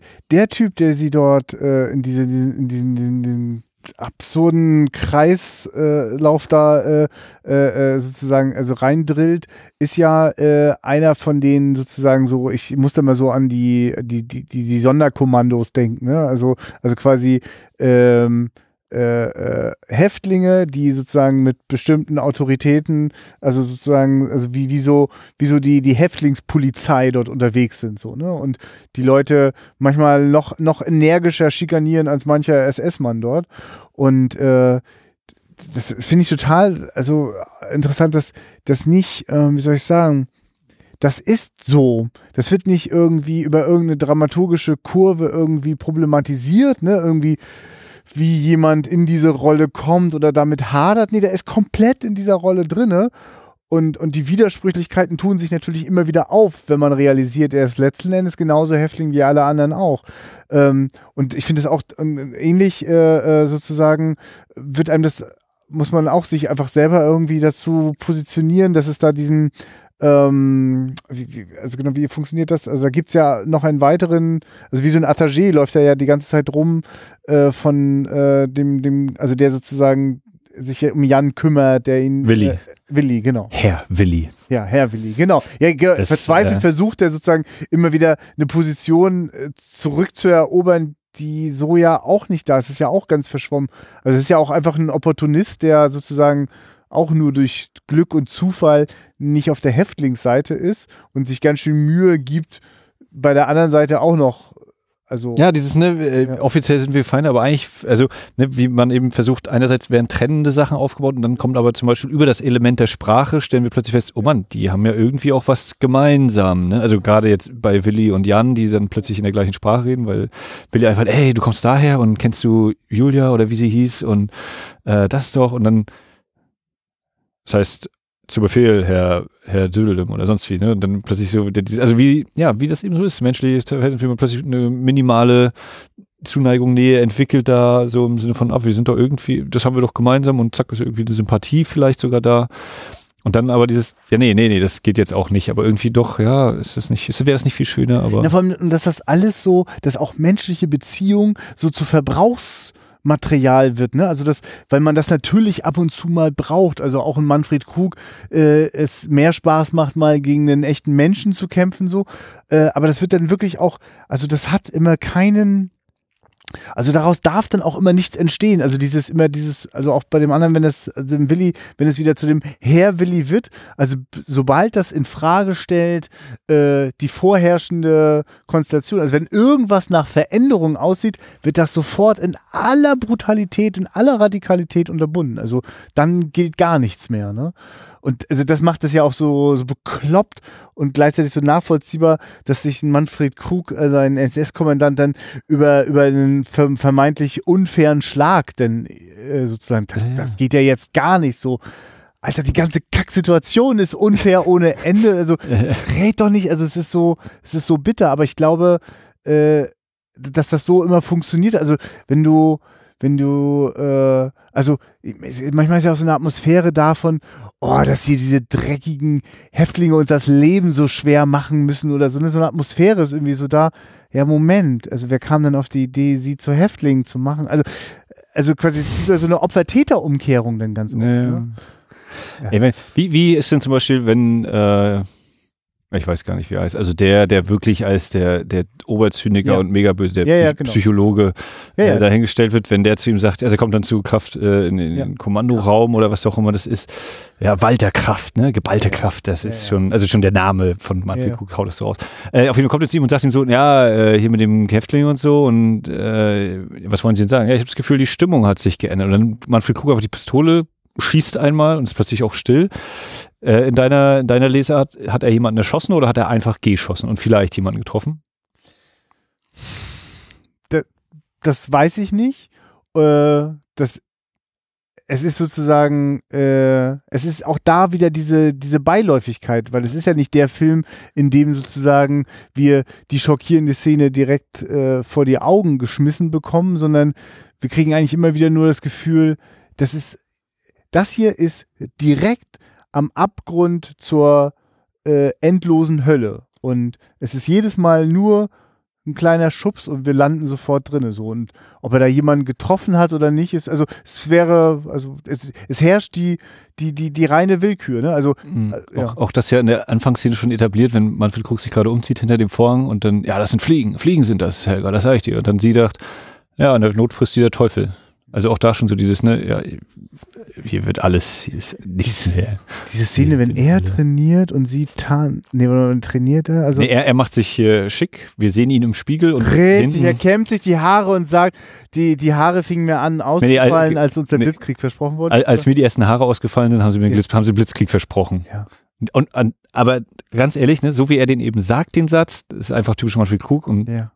Ich meine, also ich war da gerade auch Ja. im Saal und man hat halt diesen, diesen Schmunzler irgendwie gehört auch. Ne? Man kann nicht anders. Also so wie er das macht, ne, das du merkst, nein, das darf ich doch jetzt nicht, aber doch, man muss das, das geht nicht anders. Ja, und, und, und also das, hier ist ja alles sozusagen, alles, was einen hier zum Schmunzeln bringt, bleibt dann ein wenig später im Hals stecken, weil man sozusagen merkt, um genau das sind so die Mechanismen so, das sind die, das sind die Überlebensstrategien, das sind die, also die auch ganz oft unterbewussten Rädchen, die sich so drehen, ne? Also dieses, dieses, also überhaupt wie auch äh, äh, Kraft sozusagen ja auch total genervt ist von dieser ganzen Scheiße so, ne? Und äh, das auch nicht ab kann, also der sich selber sozusagen, der gerne sozusagen die ganze Drecksarbeit weiter delegiert so, aber dann jemanden fertig macht, wenn der mal sozusagen nicht den Abzug drücken kann, ne? Also es ist, es ist so ein, dieses, also dieses Genervte von den, von den, von den, äh, äh, äh, also von den, ja, also genau, von denen, die sagen, die dort die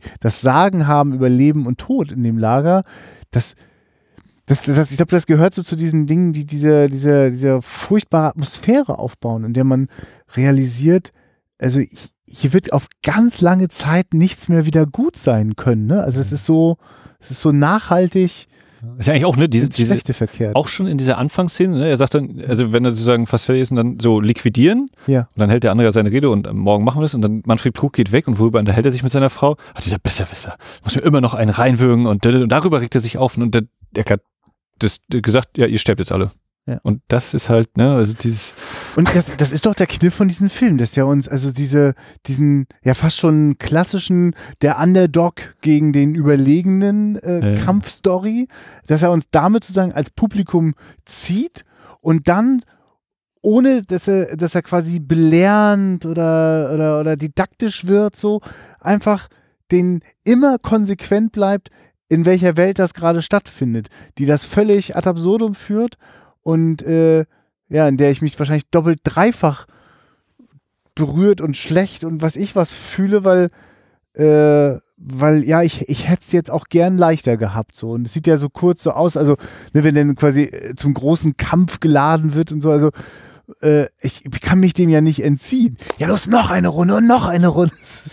Ja, ist ja auch schon bei, beim der zweite Kampf ist es, glaub ich, wo Ja. dann die Linien schon, also wo dann der Boxring einmal schon mit Ja. Kreide aufgemalt ist, wo dann der, der Arzt plötzlich anfängt, so hier, ich bin jetzt Reporter und macht diesen Report, ne?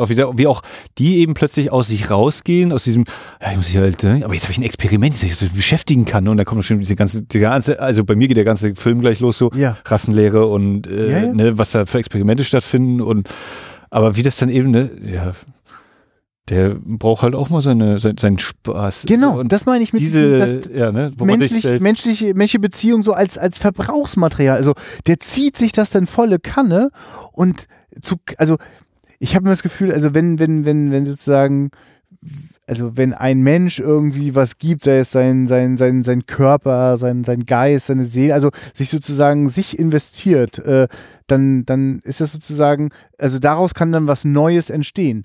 Hier geht es niemals darum, dass etwas Neues entsteht. Es geht immer darum, dass alles so bleibt, die, die herrschenden Verhältnisse bleiben, werden verfestigt auf alle Ewigkeit.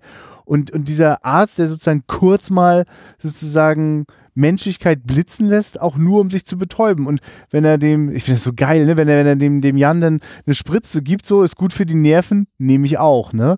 Also, dass, dass das immer wieder auch angedeutet wird, wie die sich alle in so einen, ja, das ist wie so ein Rauschzustand, in Ja, dem ich die mein, also- befinden, ne? Jetzt muss ich gucken, jetzt habe ich fast drei Sachen. Also Ja, ja, das okay. jetzt kurz direkt Ja. anzunehmen, wo er die Spritze kriegt, wie das auch gerahmt ist, wieder von der von der Episode mit den, ja, da ist gerade äh, die, die nächste Ladung gekommen, also Ja. wieder Menschen ganz viele und im Hintergrund fährt der Zug wieder weg, wie sie Das das ist krass, ne? Dings, dann kommt eben diese Spritzenszene Ja. äh, und plö- dann bist du in ein paar Wochen bist du ein Genie und kannst dich an Sachen erinnern, die dein Vater schon vergessen hat, bevor du geboren warst. Spannend, ne? Dann kommt er da raus, dann liegen halt nur noch die Gegenstände da hinter Ja. dem, hinter der Absperrung. Der, der Soldat geht da lang und pfeift umher.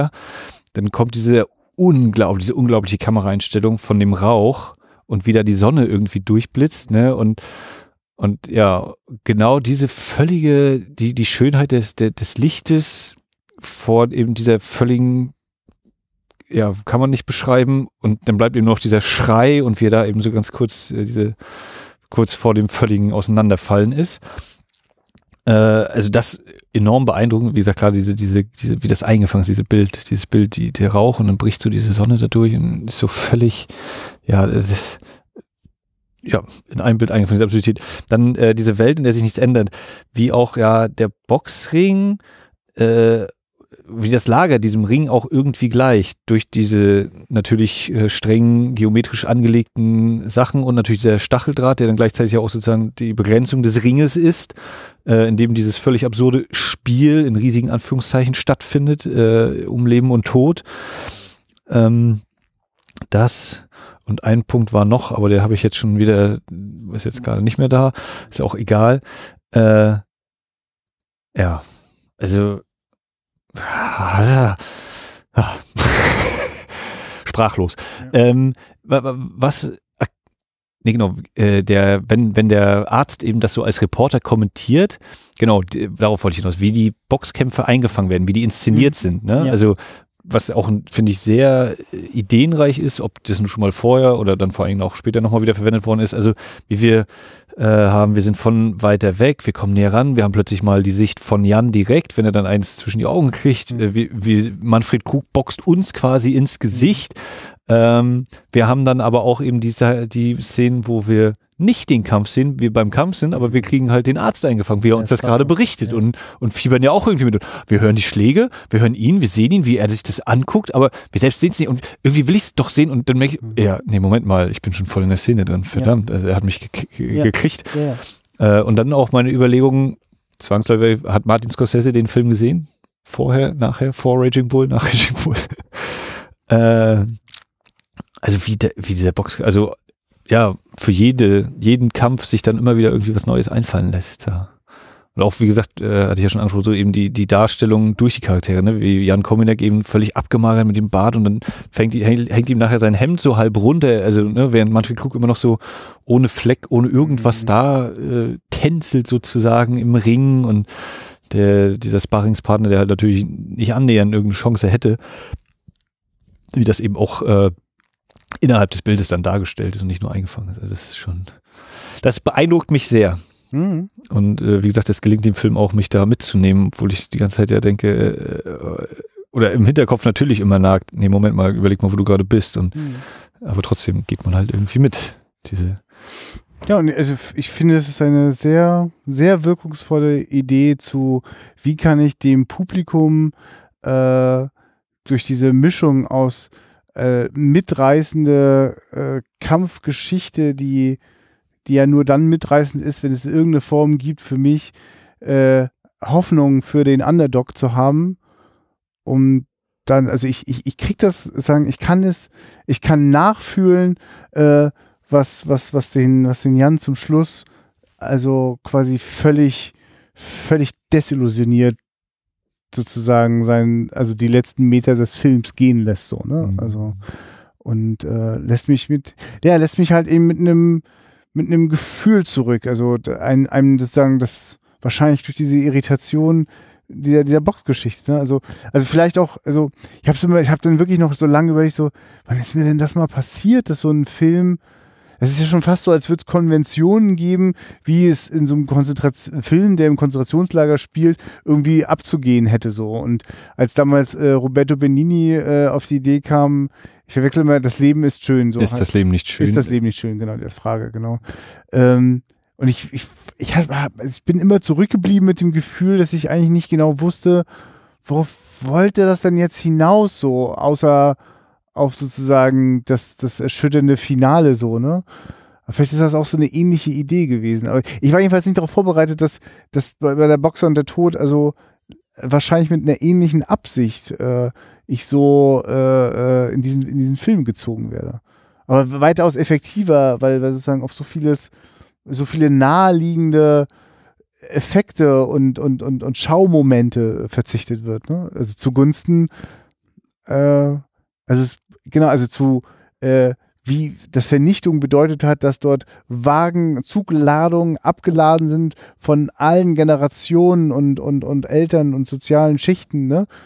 Genau, da gibt es ja. einmal, also da gibt es da gibt's genau zwei Bilder für davor und danach. So, ne? ja. Und auch das wieder, ne, so, was, was ich eingangs meinte mit, äh, wir haben da diese Masse stehen und ja. aus der wird dann langsam auch über die Kameragrößen ja. und die Einstellungsgrößen schält sich dann langsam unser Hauptcharakter, unser Protagonist mit heraus.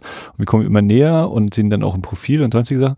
So hast du da eben auch äh, diese Gruppe von Menschen, an der so vorbeigefahren. Wir haben also die Masse auf der Tonebene haben wir das Schreien eines Babys, was ist wieder individualisiert in, Mhm. aus dieser Gruppe heraus.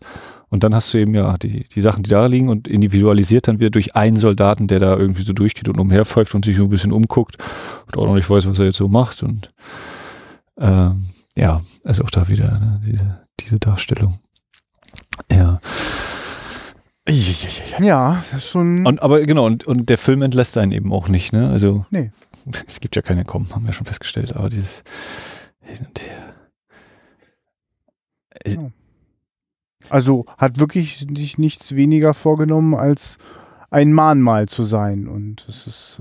Äh, ich, Also ich überlege gerade so, der, die Inszenierung von Tod, ähm, hätte ich beinahe gesagt, die einzigen Tod, der uns so quasi äh, gezeigt wird, wo man sieht, wäre der sein, sein Trainer in Anführungszeichen. ja. Und dann fällt mir ein, nee, Quatsch, ich habe ja vorhin selbst erzählt, wie die da einfach umfallen oder liegen bleiben. Mhm. Ne? Also wie das eben so einfach, zack, das ist so. Und dann aber sozusagen, okay, dann deswegen würde ich jetzt umschwenken auf, wie wir sozusagen den äh, Tod eines Einzelnen, der uns sogar irgendwie mit einem Namen oder mit einem Charakterzug vorgestellt wird. Also wie derjenige, der hier an Gedächtnisschwund leidet oder was sie da sagen, ne, der eben so völlig nachvollziehbar total ausgeklingt ist, äh, der dann noch den, den geheimen, die geheime Botschaft ausspricht und dann aus dem Bild tritt und wir sehen nur, ach so, das ist der elektrische Zaun, wo er da gerade hingegangen ist und Ja. da, da ist Schluss. Und der Trainer, der eben auch, ja, ne, er soll diesen Stacheldraht und leg ihn mal ganz oben hin und ja, dann kriegt er zwei Schüsse in den Rücken und ja, vor allem ne, dieses Bild. dieses also Bau, Bauwerk des, also dieser, dieser Turmbau zu Babylon aus Stacheldraht, um dann eben in dieser völligen Sinnlosigkeit auch noch die Kugeln in den Rücken zu kriegen, um das nochmal die, die, äh, ja, die, die Kirsche auf der Sand, diese, die, der, der Höhepunkt dieser völligen Absurdität und, und Quälerei und was nicht alles. Ja, wa- wahrscheinlich ist das dann, also wenn, also das ist halt das Resultat von der, der ja notwendigen Strategie, äh, einfach wirklich jeden Lebenswert sozusagen so konsequent, also schon, äh, also, also das, was wir, wir, wir sehen ja sozusagen, das ist ja das Ende der Fahnenstange, so, ne? Also alles, was sozusagen davor nötig war, dass es da hinkommen konnte, das erzählt nicht der Film, sondern der Film erzählt sozusagen vom Ende her. Ne? Also da ist, so sieht das aus. Also äh, ja, wir wiederholen uns. Also das ist, so sieht konsequente Entmenschlichung aus mit, mit diesen Folgen.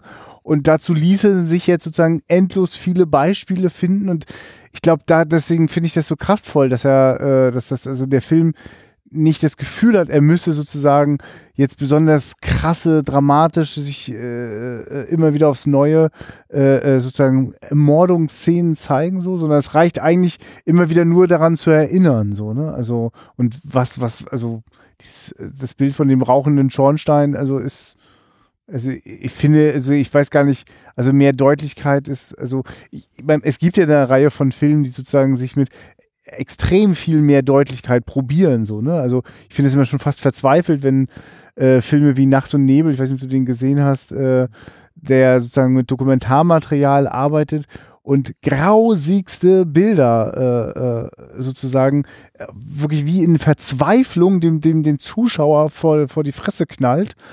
Also wie so ein verzweifeltes Wachrütteln. Ne? Und ich, ich habe wirklich gestaunt über die Effektivität, die das nicht braucht. Also die, damit finde ich auch eine große Würde den, den Opfern sozusagen auch wieder, wieder zurückgibt. So, ne? Also das irgendwie das, das ist ja wirklich ein schmaler Grad. Also ich muss, ich musste wirklich öfter an Schindlers Liste denken und daran äh, in, sozusagen, also da, da, da ist ja sozusagen, gibt's ja jede Menge grausige Tötungsdetails und es, kam mir richtig hilflos und plakativ vor im Vergleich zu diesem Film. Ne? Also Ich meine, also diese Fragen wären ja dann auch nochmal sehr interessant im Sinne von, ne, ist, hat das mit dem zeitlichen Abstand oder wie viel hat das mit dem zeitlichen Abstand zu tun, mit der Herkunft der, der Menschen, die diese Filme machen? Ne? Mit Steven Spielberg ist ja auch nochmal so eine Geschichte. Ähm, äh, ja, ne, und diese Frage, ich muss mal sagen, ich habe jetzt Werk ohne Autor zum Beispiel noch nicht gesehen, wo ich aber auch nur gehört habe, dass es so eine Kontroverse gibt von dieser Montage, dass eben gezeigt wird bis in die Gaskammer hinein und das dann aber parallel gezeigt wird mit Bombenangriffen auf, Ja. auf deutsche Städte oder irgendwie so und äh, dass man da, eben- dass man es so lesen könnte, dass da eine sehr fragwürdige äh, äh, dass man zu sehr fragwürdigen Schlussfolgerungen kommen könnte. Ja. gesagt, habe es nicht gesehen, deswegen kann ich es nicht beurteilen. Ja. Ähm, aber eben genau, dieses, was, was zeige ich oder was zeige ich auch dadurch, dass ich es nicht zeige, in Anführungszeichen. Ja. Denn wie gesagt, der, wenn der Alte erschossen wird, das sehen wir ja sozusagen. Ja, ja. Ne? Also das ist ja auch so. Aber es ist natürlich auch ein extrem überhöhtes Bild. Also äh, fernab einer, einer, einer, also, äh, also es wäre so ein leichtes gewesen, nochmal äh, das, das, das hassverzerrte Gesicht äh, äh, dieses äh, äh, SS-Menschen zu zeigen oder so. Aber so funktioniert diese, diese Sequenz nicht, ne? Und also ich meine, ich finde sozusagen, was, was also der Boxer und der Tod gelingt, ist extreme Unmissverständlichkeit. Also so- das waren die Gesichter, in die ich gesehen habe, als der Film hier zu Ende war. Ich habe keinen Menschen gesehen, der mit sich haderte, was er da wohl gerade gesehen hat im Sinne von, also es, womit die Menschen gehadert haben, ist, wie geht's denn jetzt weiter in meinem Leben, in meinem Alltag, in dieser Gesellschaft, also auch in dieser Gegenwart, in der wir leben, in der wir sozusagen das langsam wie so eine geflügelte Redewendung ist, ja, ist ein bisschen so wie die 30er waren, so, ne? Also dieses sich sozusagen so ein Gefühl von gibt es ein Déjà-vu der Geschichte so? Also passiert das gerade? Und, ähm, äh, und dann wird ja sich ja manchmal auch gewünscht, so Deutlichkeit, Klarheit, Aufstehen, sichtbar sein, so, ne? Haltung zeigen und so. Das ist für mich eine große Übung in Haltung, nicht, nicht sozusagen dem, dem, der, der, also nicht, also dem nicht zu erliegen, der, der, der Anziehung, es mit, mit, mit plakativen Schreckensbildern zu produzieren, sondern wirklich über eine Filmhandlung ein, ein Gefühl zu produzieren und nicht darauf zu bauen, dass es niemand, äh, niemand sich freuen wird, wenn äh, irgendwie eine Frau und ihr Kind erschossen werden auf der Leinwand oder sowas, ne? Was, wo je, also was man ja, das meine ich mit, dem könnte man ja erliegen, also mit solchen Bildern Ja, ja. zu schocken. Also die, die Hilflosigkeit eines Uwe Boll mit seinen Auschwitz-Filmen, so, ne? Also die, die Vermutung, es muss das Schrecken nur noch deutlicher und extremer und krasser gezeigt werden und dann werden wir verstehen. Ich glaube ihm seine guten Absichten so, aber es ist, sind, sind für mich hilflose Versuche auf der, sozusagen auf, auf, auf so einer ganz dunklen Seite irgendwie.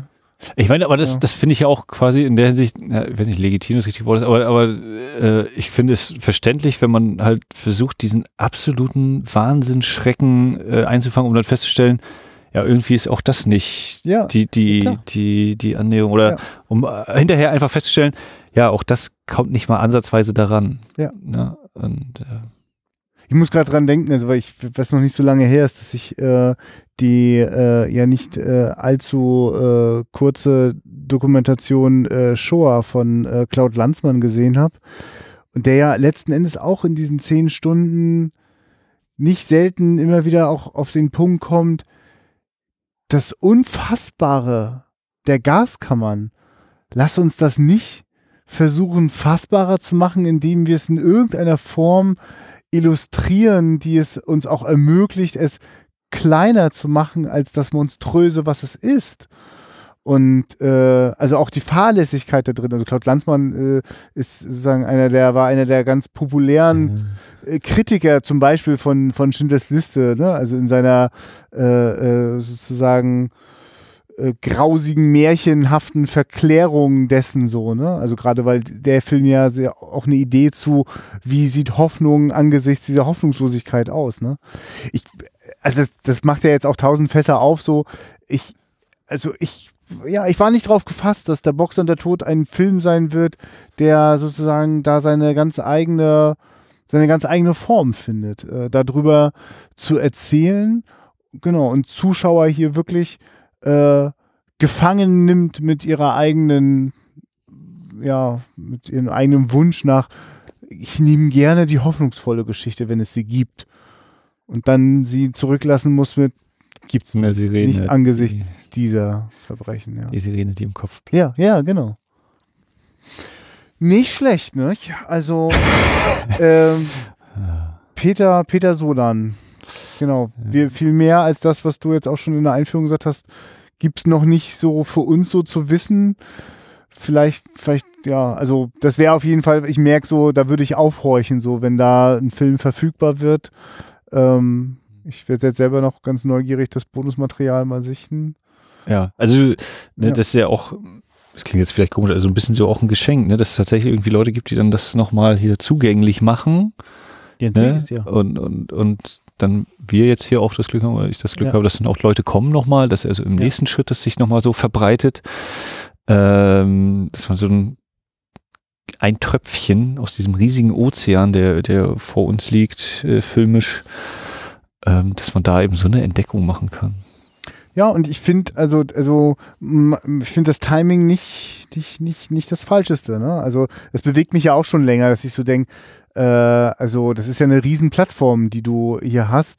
Äh, sozusagen, welchen Film zeigst du als nächstes so? Und ich, also, jeder, ich finde immer, wenn jeder da, wo er eh gerade ist und gerne auch, wo er beruflich gerade ist, so, kann ja gucken, wie kommt man raus aus so einem Gefühl der, der Litika- Lethargie oder Resignation, oh Gott, was ist denn das hier in unserer Gegenwart? Und äh, was, was kann man denn bloß tun? Und auf wie viel Demos muss ich rennen so?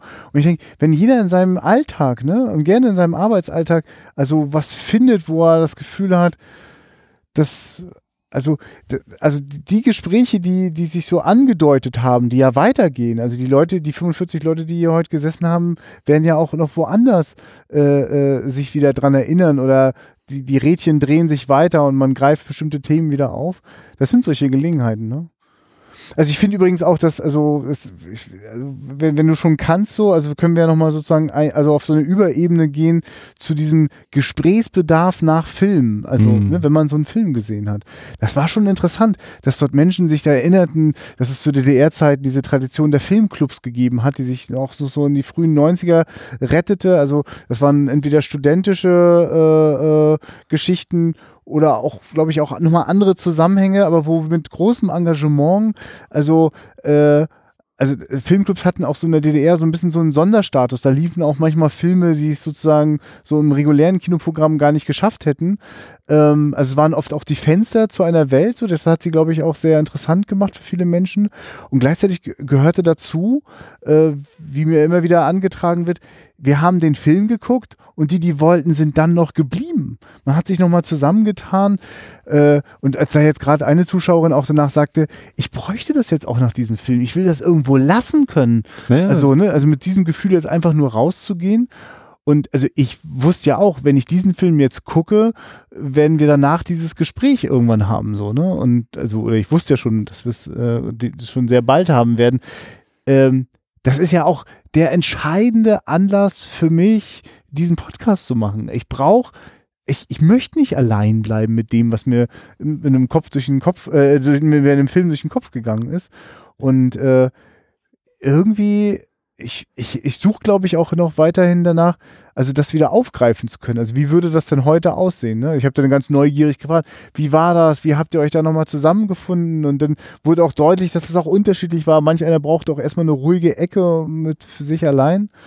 Ähm, ich, ich ahne auch, dass so manch ein Mensch, der gerade so rumläuft und einen Podcast auf den Ohren hat, dass das so eine ähnliche Sache ist. Also es ist ja nicht selten, dass Menschen, die sozusagen Podcast hören, sich sozusagen auch also das, das ist so manchmal wie so einen guten alten Freund, auch wenn man ihn noch nie getroffen hat, immer wieder mal auf dem Ohr zu haben. Ja, Und man steigt ja auch manchmal ins Gespräch ein. Also ich kenne ja mich, wenn ich jetzt Ja. hier gerade zu Hause heute abgewaschen Ja. habe und noch eine andere Podcast-Folge höre und dann so, ja, nee, aber das ist doch, äh, und Ja. mit wem rede ich ja eigentlich? Bin ich blöder. Genau. aber genau, dieser Austauschgedanke halt, ja. Ja. Und ich möchte für mich auch nicht, dass das da stehen bleibt. Ich glaube, das geht, das kann sozusagen auch nochmal einen Schritt weitergehen. Und das ist, glaube ich, für mich nicht die nächste Social Media Idee, sondern es ist die gute alte, äh, was sozusagen lo Local Social sozusagen geht. Ne? Das ist ja vielleicht auch diese Entwicklung gewesen. Ne? Du hast eben dich lokal hier vernetzt, äh, man hat sich getroffen und dann durch das Internet konnte man sich plötzlich äh, auch an einem anderen Ort eben mit noch viel mehr Leuten vernetzen, was aber gleichzeitig dann irgendwann natürlich auch ausgelöst hat, ja, jetzt schreibe ich hier wieder was auf dem Bildschirm oder am Bildschirm und irgendwie merke ich doch, vielleicht ist die tatsächliche Interaktion mit einem anderen Menschen direkt äh, live, direkt vor Ort, wo ich ihn anfassen kann oder ihn wegschubsen kann oder ihn umarmen kann, das ist ja nochmal wieder die andere Ebene und vielleicht hat das ja auch seine Vorteile, auch wenn das schon äh, jetzt gelaufen ist und wir jetzt eigentlich den Schritt weiter sind, aber das Ja. kann mir das Internet ja doch nicht geben. Oder Genau. Noch Nee. nicht, wer weiß. Ja, ja, aber äh, wir müssen wirklich aufpassen, weil wenn wir dann nämlich am Ende immer nur für uns alleine bleiben mit all unseren tollen also ich, äh, Gedanken, ne? also für mich ist jeder, jeder Mensch, der auf der Welt rumläuft, egal wie und mit was da so rumläuft, also hat für sich sozusagen ganz wertvolle, äh, also es ist ganz, also es ist total schön, wann immer mir, also wenn, wenn heute dann nochmal heute Abend mit so ein, zwei Menschen eine Begegnung möglich war, merkte man, da fließt Energie so, ne? Also das war schon ein bisschen süß. Also wenn es da plötzlich noch Umarmungen gibt und so, also da, da, da, da ist was, sozusagen, das, das brauchen wir Menschen. Und äh, ich habe überhaupt nichts dagegen. Ich, für mich ist es ja auch eine Riesenmöglichkeit, sozusagen, sich sozusagen einmal im World Wide Web sozusagen sonst wohin zu vernetzen, auch in Richtungen und Bereiche, die sonst völlig unentdeckt wären. Und wenn man jetzt aber wieder sozusagen wieder zurückfindet, sozusagen auf der, auf der heimischen Ebene sozusagen dann wieder Verbindungen da sind, das tut es, also deswegen gibt es ja überhaupt Kinos so. Das wird, also, also sonst wenn, wenn wir schon da wären, dass wir alle glücklich wären mit unserem Podcast auf dem Ohr und unserem Smartphone äh, irgendwie vor der Fresse so, wenn, wenn das schon alles wäre, dann wird ja wirklich keiner mehr hierher kommen, so äh, in, in so einem Kinosaal. Also irgendwas ist da schon noch dran an diesem gemeinsamen und vielleicht geht da sogar, sogar jetzt gerade auch wieder immer mehr. Also ich, ich, ich nehme das total jedenfalls als totale Anregung mit, so, ne, dass äh, äh, es gibt so, also, also es gibt schon so Filme, das ist schon fast fahrlässig, dass man danach nicht sozusagen die Einladung hat, noch ein bisschen beieinander zu bleiben. Denn was, was macht dann jetzt jeder mit sich alleine, mit so einer Filmerfahrung und so einer Gegenwart? Wäre viel geiler, also, also das, das ist jetzt nicht der nächsten zufälligen Gegendemo überlassen, dass wir uns wieder auf Menschenebene zusammenfinden. Ich überlege auch gerade, wie viele der, der Leute, die hier heute da waren, quasi alleine da waren und wie viele ja. so in der, äh, zu zweit oder zu dritt, ja. zu viert irgendwie da waren. Also, ja. danke. also es kam mir dann auch übrigens, also ja, ich bin ich gern dabei. Ich habe halt immer so diesen Gedanken, wenn ich das jetzt so von mir aus initiiere, ob ich dann immer so, also ob dann irgendwie so der Eindruck entstehen könnte, das macht er ja nur, damit die zu seinem Kino kommen sozusagen und da nochmal Umsatz generieren und nicht, nicht nur aus dem Gedanken heraus, sich drüber auszutauschen oder sonst wie. Ähm, aber egal, äh, ich wollte noch kommen, ich, ich, wurde dann eben auch noch äh, nach dem Film immer am Tresen gefragt, ja, wann, äh, wie sind denn so die DDR, wie wurden der da rezensiert, so von den Kritikern? Und ich so ja. gesagt, das ist das große Fragezeichen. Es gibt, also ich habe halt bei der IMDb steht eben, das ja. wäre der DDR-Titel, der Boxer und der Tod. Mhm. Äh, in dem Plakatsammlungsbuch ist der Film nicht vertreten. Ich kann mir auch vorstellen, dass man auch irgendwie in der DDR gesagt hat, äh, die Darstellung äh, viel zu ambivalent oder sonst sonst was. Es kann jetzt keinen Kinostart bekommen. Ich weiß es nicht. Ich habe auch gesagt, also ne, ich kann weder sagen, es gab den Start, ich kann nicht sagen, es gab ihn nicht. Ich habe aber auf jeden Fall keine Ahnung, ob und wie der rezensiert worden ist. Mhm. Müssen wir wahrscheinlich auch nochmal richtig hardcore tief einsteigen oder bei Bildschirmen mal nachfragen, ob die irgendwelche Infos haben dazu mhm. oder beim slowakischen Filminstitut. Gibt ja noch Möglichkeiten. Ich komme gerade wieder auf Ideen. Ähm, und dann kam noch die Frage so zum Thema, äh, aber der ist ja auch synchronisiert worden. Also ich so, ja, nee, also das ist schon die Originalfassung des Films. Halt, je nachdem wahrscheinlich, mhm. wo der gelaufen ist, waren dann entsprechend andere ja. Passagen untertitelt. Also ja. ich habe dann auch gesagt, hier in der Doku gibt es ja dann auch nochmal die Ausschnitte zu den jeweiligen Filmen und da sind dann natürlich die deutschsprachigen Passagen ja. untertitelt. Äh, also das, selbst wenn es nochmal äh, nach aufgenommen worden ist und man nicht den Set-Ton hatte, aber es sind halt die Leute, die haben sich da, die sprechen. Das ich, weiß auch noch, am Sonntag habe ich fünf Minuten lang, äh, als es lief, äh, immer noch mal wieder die, die Audiotaste gedrückt. Ich habe doch jetzt gerade, ach so. Ach, ja, ich habe dann festgestellt, ach so, ich muss den Untertitel anmachen. Ja. Das habe ich dann festgestellt, so, weil ich überlegt okay. habe, okay, geht jetzt eigentlich dieser Dialog länger? Ist das eigentlich was Wichtiges, was die hier in dieser anderen Sprache sprechen? Ja, okay, die Phase ist untertitelt, ja, sehr schön. Genau, also um eben auch mal festzustellen, weil manchmal kennst du ja aus anderen Filmen, unterhalten sich zwei Sätze in einer anderen Sprache und dann wird es vielleicht nochmal erklärt oder sonst wie. Und hier ist so, ah nee, nee, mach mal lieber mit Untertiteln, das hat schon seinen Vorteil, wenn du die Sprache nicht sprichst. Und es kommt ja dann auch ein gewisser Anteil, ja. Ja. Ähm, also genau, also auch dieses so. Und dann kam auch die Frage, ja, und in der BRD gelaufen? Ich so, keine Ahnung, also da noch weniger, da, da, da hatte ich ja. nicht mal eine Vorstellung dazu. Äh, was dann noch irgendwie war, was in der Doku auch erwähnt wird, so dieses San Francisco International Film Festival wo der, also das habe ich nicht hundertprozentig verstanden. Er war mindestens nominiert anscheinend für Musik und als Film, äh, aber wegen des Endes eben, weil das, weil die das anscheinend die Jury hätte nicht fassen können, dass der nicht einfach sagt, er geht auf jeden Fall nicht zurück, sondern dieses Ambivalente oder dieses ja, nicht hinkommen ja. können da steht. Äh, und das klang eben in dem, so wie er das beschreibt, Peter Solan, klang das so, als hätten sie den Preis deswegen nicht ihm gegeben. So, und das Einzige, was ich jetzt aber bei der IMDb, glaube ich, gefunden hatte, war, die haben ihn halt als Award da gelistet, also dass er den bekommen ja. hätte. äh, große, großes Schulterzucken hier jetzt gerade äh, an den Kopfhörern bei mir. Ich, ich weiß es halt nicht, ob er den gekriegt hat oder nicht gekriegt hat. Aber da scheint es zumindest in San Francisco irgendwie mal gelaufen zu sein, dann Mitte der 60er. Aber wie der Weg dieses Filmes sonst war, habe ich leider keine, also was heißt leider keine Ahnung, habe ich keine Ahnung und wäre natürlich doch mal irgendwie interessant so zu sehen, ob und wo der mal gestartet ist. Vielleicht eben außerhalb des Ostblocks vor allem. Hm. Aber eben auch, wie gesagt, in der DDR und damit ja im Ostblock. Ja, ich merke, wahrscheinlich müssen wir uns demnächst mal anfangen, andere Quellen so zu erschließen, weil ich bin auch extrem äh, eingeschränkt, äh, also in meinem Wissen, wenn ich jetzt nicht zufälligerweise ein brauchbar geführtes Online-Portal habe, dann weiß ich gar nicht, wo ich anfangen soll. Ne? Also, Also wie gesagt, dieses Plakatbuch, ne, diese, diese Monster-Plakatsammlung ist ja, also für die Ja. DEFA, von, den- Ja. von den DEFA-Plakaten jetzt, das ist ja schon ist ein Anhaltspunkt, ja. sehr geiler Ausgangspunkt. Ja. Aber sonst eben ja, Ah ja. diese Vernetzung Ja, ja. auf lokaler und überregionaler Ebene. Ja, vielleicht hat uns ja jetzt auch gerade jemand zugehört und diskutiert schon ganz fleißig mit. Der kennt ihr denn nicht die Quelle oder jenes oder solches. Hm. Also bitte ich habe den damals, hier ist noch mal eine Kinokarte, sowas ja, ja. vielleicht auch, keine Ahnung. Ne? Äh, die schönsten Sachen ja vielleicht. Ja. Ja, schön. Also äh, dann würde ich denken, haben wir, glaube ich, ähm, ganz gut, glaube ich, für uns jetzt gerade gesorgt. So, ne? Also für mich war das gerade wichtig, dass wir über diesen Film gesprochen haben und freue mich auch, falls das jetzt jemand als Anlass genommen hat. Und vielleicht bleibt er jetzt nur nicht alleine damit, sondern wir gucken wirklich, also was sind unsere, also, also ihr habt ja jetzt sehr eingegrenzte Möglichkeiten, mit uns Kontakt aufzunehmen. Ihr könnt in die Kommentare reinschreiben. Ähm, Könnt mich am Tresen ansprechen, wenn ihr hier in Rostock ja, macht seid, das, auf genau. Ja, denkt dran, ja, genau. Das Lichtspieltheater. oder, oder, wundervoll. oder einen Kollegen von mir, um dann festzustellen, das bin ich gar nicht.